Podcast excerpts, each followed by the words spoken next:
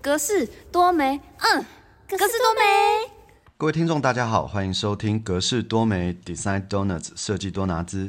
啊，在这几集，大家可以发现，我们将这一次的设计能量呢，发挥到二零二三年的桃园文博会。那我们会针对桃园文博会邀请各级的来宾来跟我们一起讨论，在这一次的展览中，他们用什么样子的手法去回应展览的题目，也告诉大家啊，这个展览它的重点跟特色。那今天邀到的特别来宾呢，是我我的好朋友吴淑媛。那淑媛在这一次的展览里面啊，不止担任所谓的景观规划跟设计，也一起投入了这个策展的理念。那我们在这一集呢。会介绍一个非常特殊的区域，它是属于在户外的区域哦。那大家知道，其实中原营区是一个拥有历史的一个库房所改造而成的。那中间就拥有一个非常识别性的草沟。那我们就请他跟大家打声招呼。呃，各位听众，大家好，我是吴淑远。哦，疏远，呃，其实大家很难定义你啊，因为你这个最近也捞蛮多，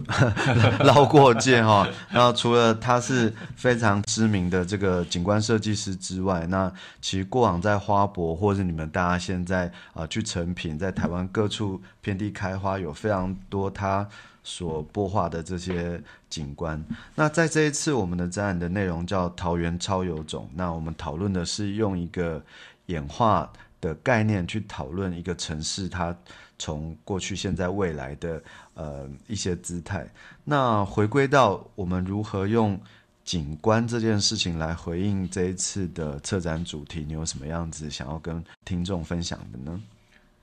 呃，其实我觉得在这个岛屿之上，哈，我我常常在想说，每一个城市，每一个城市都有自己的博览会，试着去塑造自己城市的风格。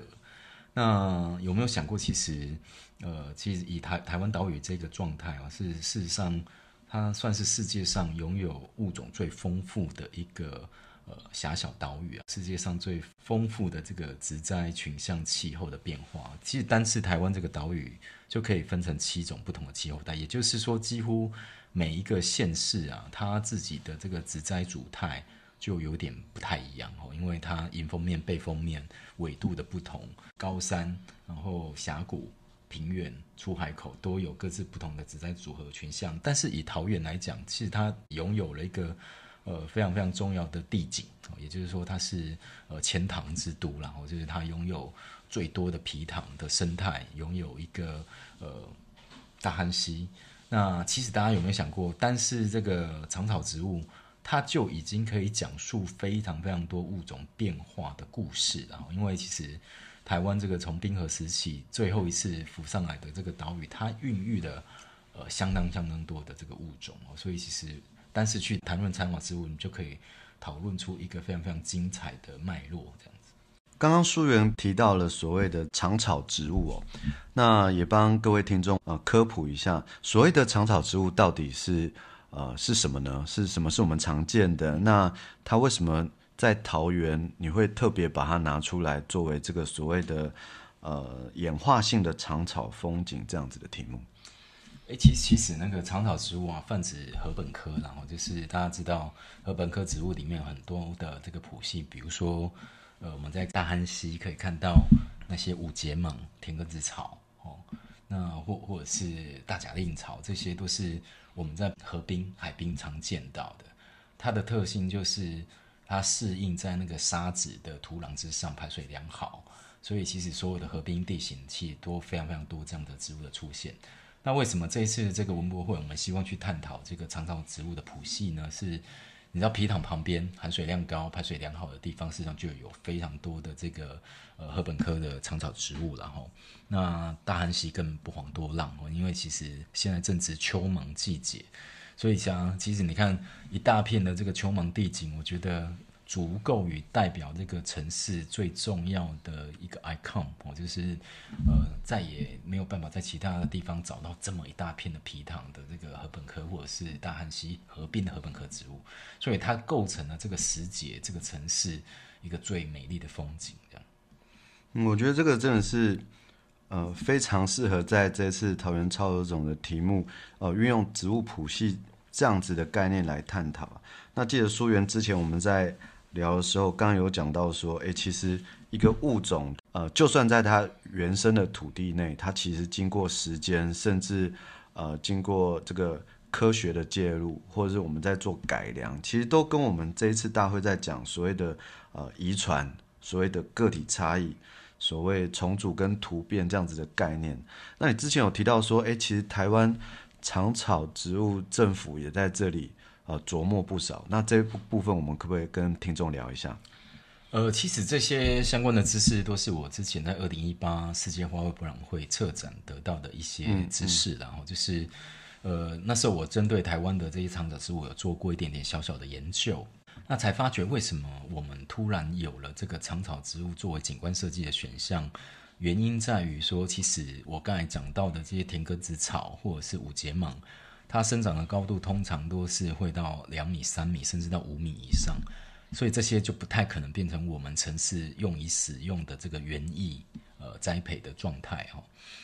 所以我后来才发觉，其实我们国家的这个农委会畜产试验所，它其实有进行了一连串的这个畜牧用草植物的改良。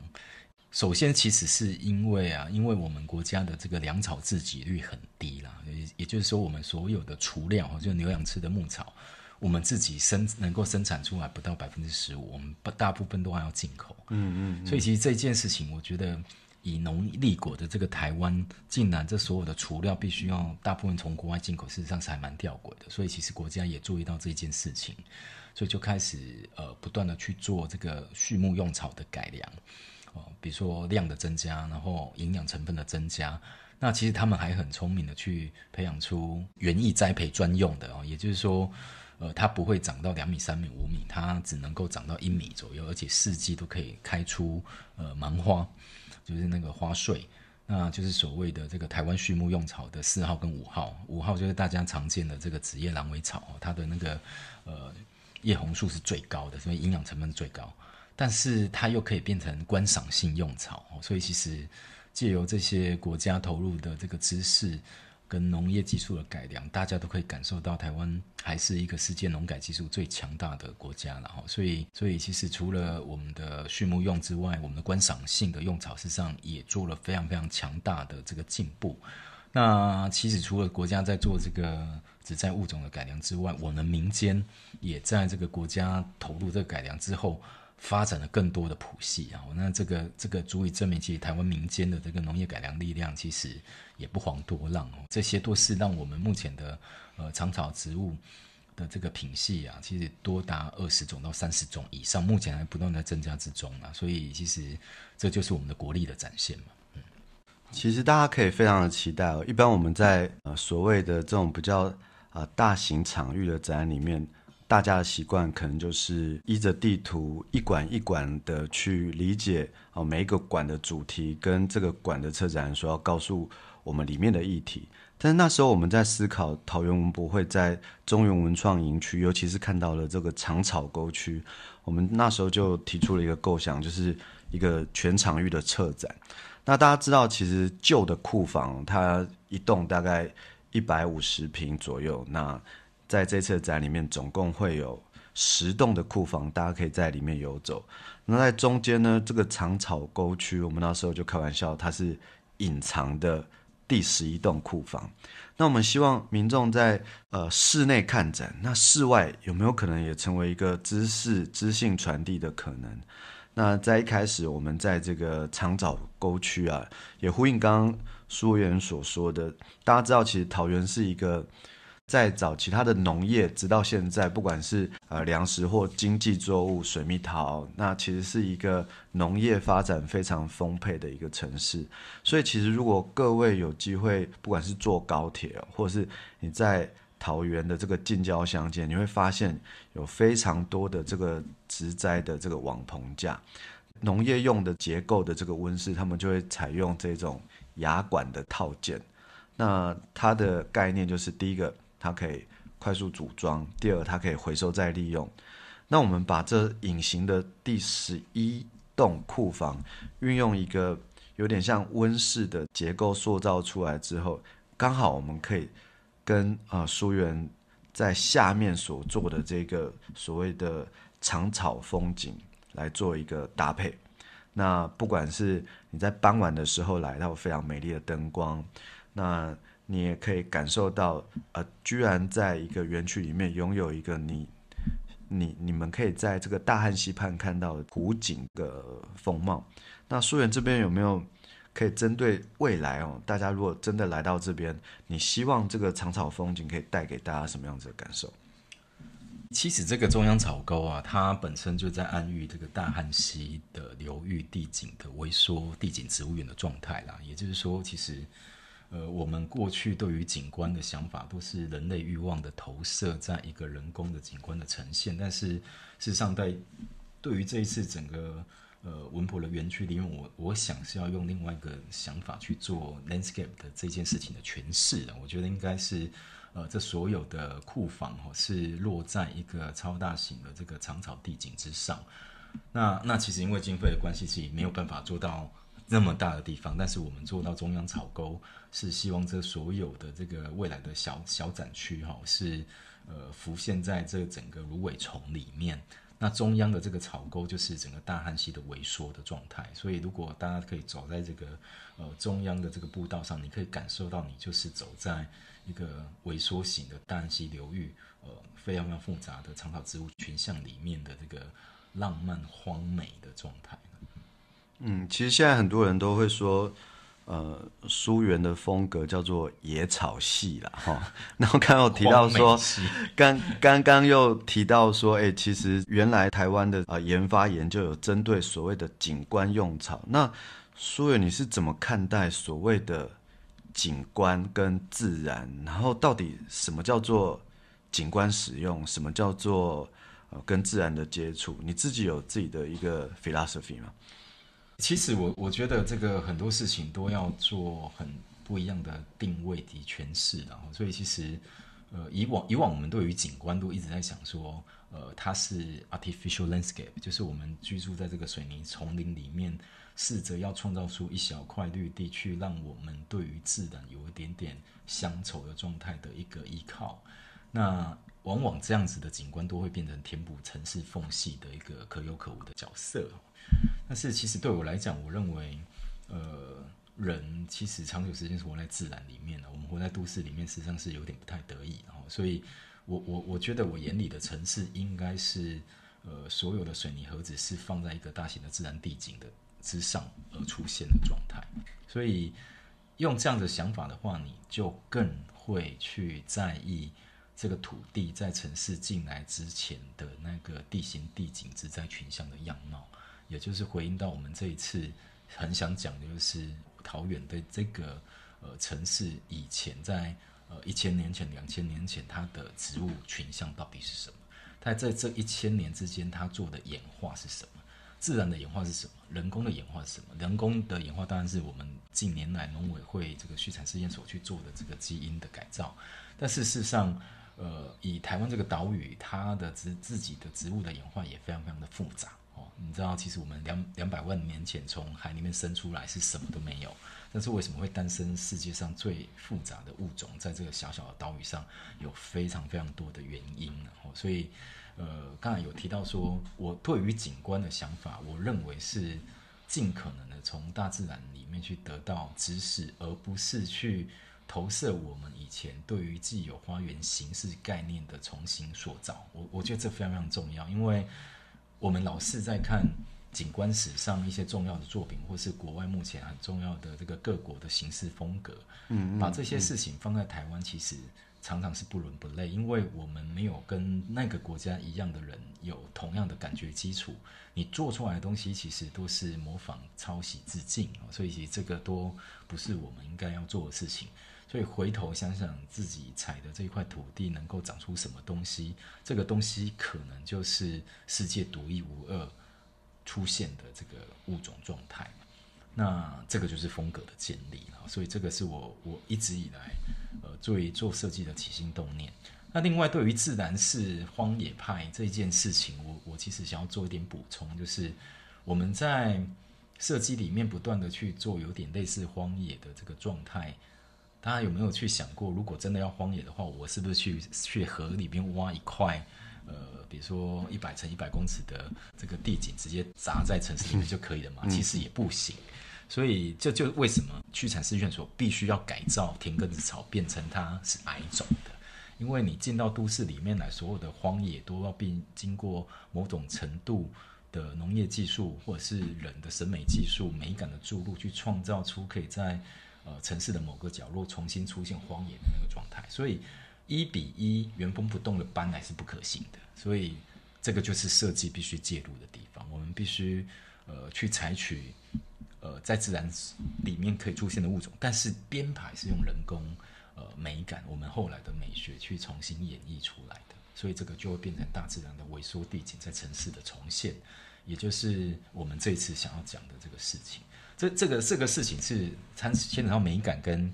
呃农业技术，还有这个遗传变异，还有这个这个后来的农改技术的介入所以所以一件小小的事情，事实上他讲了非常非常多呃一个一个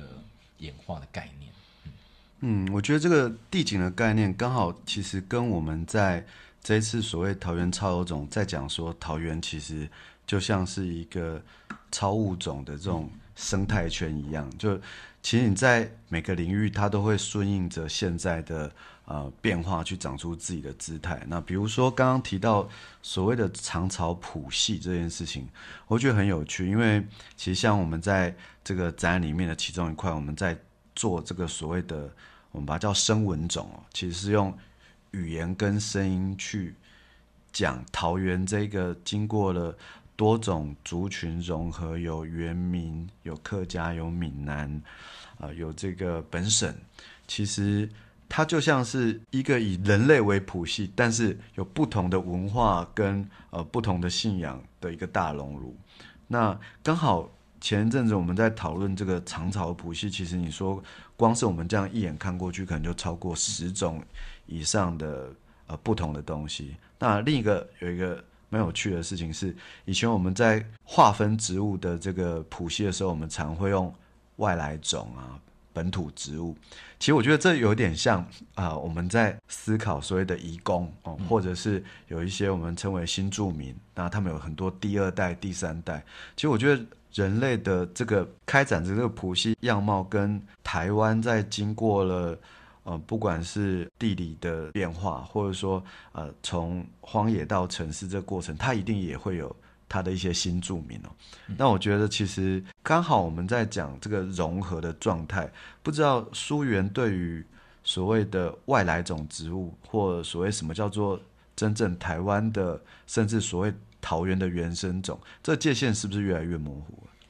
呃，其实我觉得这个是很重要的一个议题啊。事实上，我在参与每一个植栽设计或者是绿建筑的论坛里面，不断的有人提起，我们未来的整个物种的设计是不是都要朝向原全方面的原生物种的设计？这时候就有非常非常多的专家学者就讲说，那其实这样就牵扯到如何定义什么是外来种，什么是原生种。如果以三百万年前从呃，台湾从这个太平洋里面因为造山运动而升起来的那个状态，那现在所有的物种都是外来种啊，没有没有任何一种物种是原生的嘛，因为我们以前就在海底，所以其实或或或者是今天是风吹来海水带来的，它就叫做原生种嘛，或者是人期带进来，它就就叫外来种嘛，所以这一切的一切啊，事实上没有人可以给出一个很明确的答案啊，所以其实我我记得一个学者。当时就提出一个论点，就是我们有非常多的新住民来到这个岛屿之上，为这个岛屿贡献了三十年、四十年、五十年，终于拿到台湾的身份证。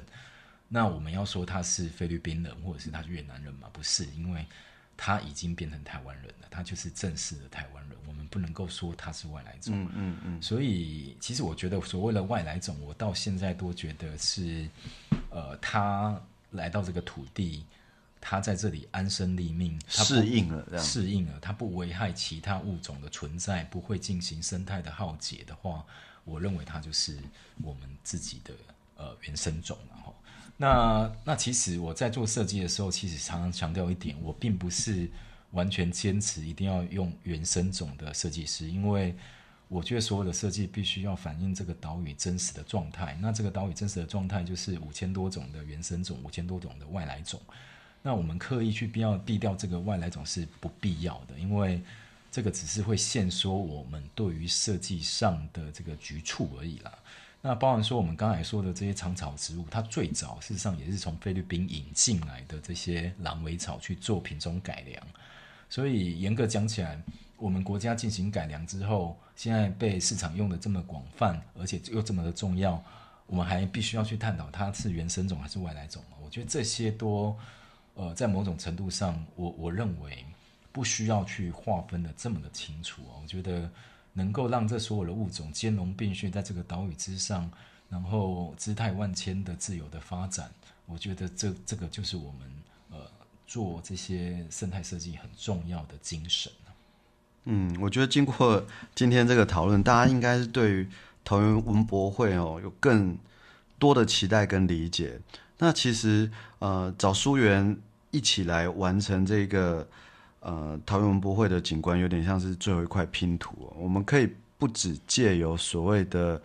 呃论述、展板，或者是所谓的议题，其实在讲这个所谓的不管是演化也好，或者我们在看各种物种在一个新的地域里面重新长出它的姿态，它本身其实是一个呃非常具有感受性，而且我们可以用不同的视角去看。有人会觉得说植物可能是装点，有人会觉得植物是景观，但植物是否也可以告诉我们更多的启发跟故事呢？我相信，呃，各位在啊十一月二十五号到十二月十号的时候，呃，除了去看看各馆哦这种生态各异的各种超有种的呈现，也别忘了到我们的中央的草沟区，你可以看到。呃，书院打造这个演化性的长草风景，那你也可以感受一下，呃，如何把一个农用的这个牙管的棚架，我们把它变成了一个隐形的第十一栋的仓库。嗯，那大家知道书园现在是，嗯，在台湾从南到北大概都可以看到他的作品。那关于桃园，你有没有什么？有趣的作品可以跟我们介绍一下。那你是用什么样子的态度去思考景观在桃园这座城市？哎，其实我在桃园可能是呃仅次于台北最多案子的地方因为大家有没有看到桃园的这个横山书法美术馆？嗯嗯嗯嗯。其其实我那时候也种了非常多的长草植物啦，因为我那时候想到就是行草狂草那个很狂乱的这个呃笔法。像我种那些狼尾草，像不像那个千百万只狼毫笔在风中飘扬的状态？我觉得，哎，其实还蛮有那个禅味的。那另外一个是桃园的永安渔港，如果大家如果有去这个渔港的话，你可以发觉它几乎可以是台湾沿海地景再造的一个很重要的案例了，因为它是把真正荒废的渔港哦，比如说你看我们的渔港很多都已经不捕鱼了，所以废弃在那里。会不断的淤积淤沙，所以其实把这些淤沙挖起来堆到旁边的这个沙丘之上，竟然可以堆到十米高的一个荒地。大风吹来又四散飘扬，然后又飘到这个鱼缸里面，又再次的清淤这样子。所以我在这个案子里面，事实上做的研究就是所有的滨海植物固着沙地上的这个呃种类的研究，希望说所有这个废弃的沙地都可以重新变成一个台湾滨海植物园的状态。那从这个案例，其实我也学到非常多了。就是我们一利用我们固有的知识，以为我们可以把这个物种植在这个沙地之上，事实上都没有成功。最成功的事实上是我们等待呃三年四年雨水冲刷那个沙地里面盐分，盐分退去之后，它从这个土地里面自己再长出来植物，事实上是最强健的。所以我们从这个滨海植物里面得到非常多的这个知识，让这个永安渔港呈现一个很很不同的风貌。那另外一个更大的案子是桃园美术馆哦，所以桃园美术馆可能应该是今年要开幕了。但是，我我看事实上都完工了。那个也是我们目前参与一个呃最大的案子之一，因为它的绿屋顶啊，事实上几乎有快两万平方米哦，有两栋加起来很大很大的一个案子。那也是台湾首次挑战人工绿屋顶面积最大、工法最新、那物种最繁复的一个状态。我把它定义成一个人工呃斜面上的人造地景植物园哦，里面的杂草各各种植物地被非常非常的丰富。那也已经计算到鸟类呃蜜蜂、蝴蝶这个这些物种会带来不同的种子，跟我们设计的物种去参差出一个可能未来对国家非常重要的知识，也是人工屋顶上怎样子的植被是最适合在呃屋顶屋顶上去做这样子的事做，而且那个角度呃已经高达三十度了。大家知道三十度是什么概念吗？就是滑雪的黑线。所以那个桃园美术馆的两片屋顶啊，事实上是呃以滑雪高手来讲，都是一个很困难的斜度。我们竟然可以把它种种的非常非常的物种非常的丰富，也非常的绿啊！我觉得这个做所有的事情都是呃知识的演化跟前进啊，这些都是我们对于公共工程很多的这个呃知识的奠基的一些期许啦。那其实，在桃园我还做了一个高中，只是我从来没有发表过一个桃园的新屋高中。做了他一个校园的重新的改造，因为他事实上是拆掉老宿舍，重新塑造的一个新的这个高中的校园。那有一次，我就接到他们校长打一个电话给我说：“哎，他问了很多，问了建筑师，问了主办单位，终于知道景观设计师是谁，然后打电话问我说：‘哎，那个设计师啊，你那个植物真的很漂亮，但是我们的维管单位都不知道怎么维管，就把它打的一一个不剩，这样子，就是就是长草植物，打到什么都没有。’然后他就问我说：“他觉得很可惜，因为大家都觉得这个校园很漂亮，那维管单位不知道怎么维管，就把它就打到只剩下十公分。然后他觉得这个怎么去补救？我就跟他讲说，其实这也不用补救，因为你等到一个月之后，它就回到原来的样子了，你完全都不用紧张。因为长草植物的特点就是生生不息嘛。你知道它为什么会变成呃畜牧用草吗？因为它永远死不了，你吃完它就再生哦，就是。”呃，春风吹又生嘛，对不对？这个就是符合这个牧草的最基本的精神。所以我那时候用这个牧草去做校园的景观设计，事实上，呃，我觉得还蛮重要的是，如果他们有养一些牛羊的话，那这个牛羊跟着这个校园又更生生不息了。然后，所以，所以我觉得这种永续循环的概念，没有任何人类欲望的投射，恐怕是下个世代最适合的这个。呃，景观物种使用的这个最佳状态，所以这哎，其实，在桃园有四个大的案例，我觉得可能是我在台湾做过最密集案例的都市。哦，是原来你对桃园也是不小心，不是情有独钟这样子，不小心。哎，那苏远你在做设计的时候，我觉得景观它具有一个还蛮有趣的变化。你刚刚一直提到所谓经过时间的推移，或者是。啊，有的时候你要等待这个土壤的直性做改变，但是我们在做呃设计案的时候，其实通常我们要跟这个所谓的业主或者合作者去描绘一个未来的风景嘛。那当你的这个风景有这个时间性的的演变，你是怎么样去沟通你想勾勒的画面什么？因为它跟建筑不同，它跟呃，所谓的其他设计也不一样，它是会变化的，甚至它会有呃耐候性的，或者是要依据现地来接受它的一些调整，这样子。哦，还是说，其实对你而言，其实台湾也慢慢走向不叫一个进步，能够理解植物是无法。嗯，其其实我觉得所有的事情都是用成功的案例去说服你的业主啦，你知道。在十几年前，我回到台湾的时候，我讲这一套根本没有人会听啊，因为呃，他们没有办法理解为什么要花这么多钱去种野草这样子，他们没有办法感受这个美。可是，当一个一个案子出现之后啊，比如说我我的有一个案子叫美军俱乐部，也是种满了野草，哎。没想到民众就非常非常的喜欢，喜欢到那个业主觉得，哦，他好像做对了某某件事情。嗯，那其实我再次强调是，我觉得美学这种事情啊，我最近在念一些日本的这个美学基础的相关的这个书，都在讲瓦比萨比差几这件事情是所谓的。不完美、未完成以及没有很久不变的事情所以这个就是所谓的侘寂的美学。那植物是最接近差级美学的，因为它永远未完成，永远不很长，永远是不完美的哦。所以其实如果大家能够理解这三件事情的话，你大概会觉得，呃，我们目前做的这个荒美的 landscape，事实上才是我们最终想要寻求美学最高的那个。殿堂嗯嗯，所以各位听众，大家知道以后如果简报没有做完的话，我们一定要在最后一页放“瓦比萨比”这个关键字。未完成。其实每次在做展览的时候，许多朋友当然都会问我说：“哎，这个展览的设计哦，不管是在呃量体的感受性上啊，或是民众喜好度上，其实常会有朋友问我一句：“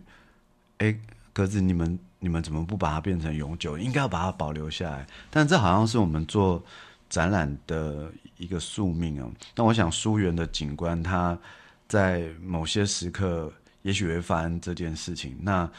我们当然也是期待说，未来这个长草沟区也有机会可以去做一个这样子的延续。我不知道你的想法如何？诶，其实我觉得世界上的博览会哦，就是比如说一八五一年的英国的万国博览会，它事实上就是展现国家的实力，然后同时也是一种美学价值的传递嘛。所以一直到现在，其实所有的展览都在延续万国博览会那时候的精神，也就是我们不断在传达一种价值。那可是你知道，走到近代，我发觉其实我们台湾的这个呃所谓的各式各样博览会非常非常多。但是在博览会之后，除了价值知识留下来之后，我觉得有相当多的东西，我们必须要去思考，我们如何去 recycle，去回收，让让既有的这个展览的展品可以就地留下来的这件事情，我认为是这所有的博览会之后应该要去想的事情。所以。我都会尽量希望这些展品可以就地变成地景的一部分啊，也就是说，其实像我们这一次的这个长草植物的这个植物园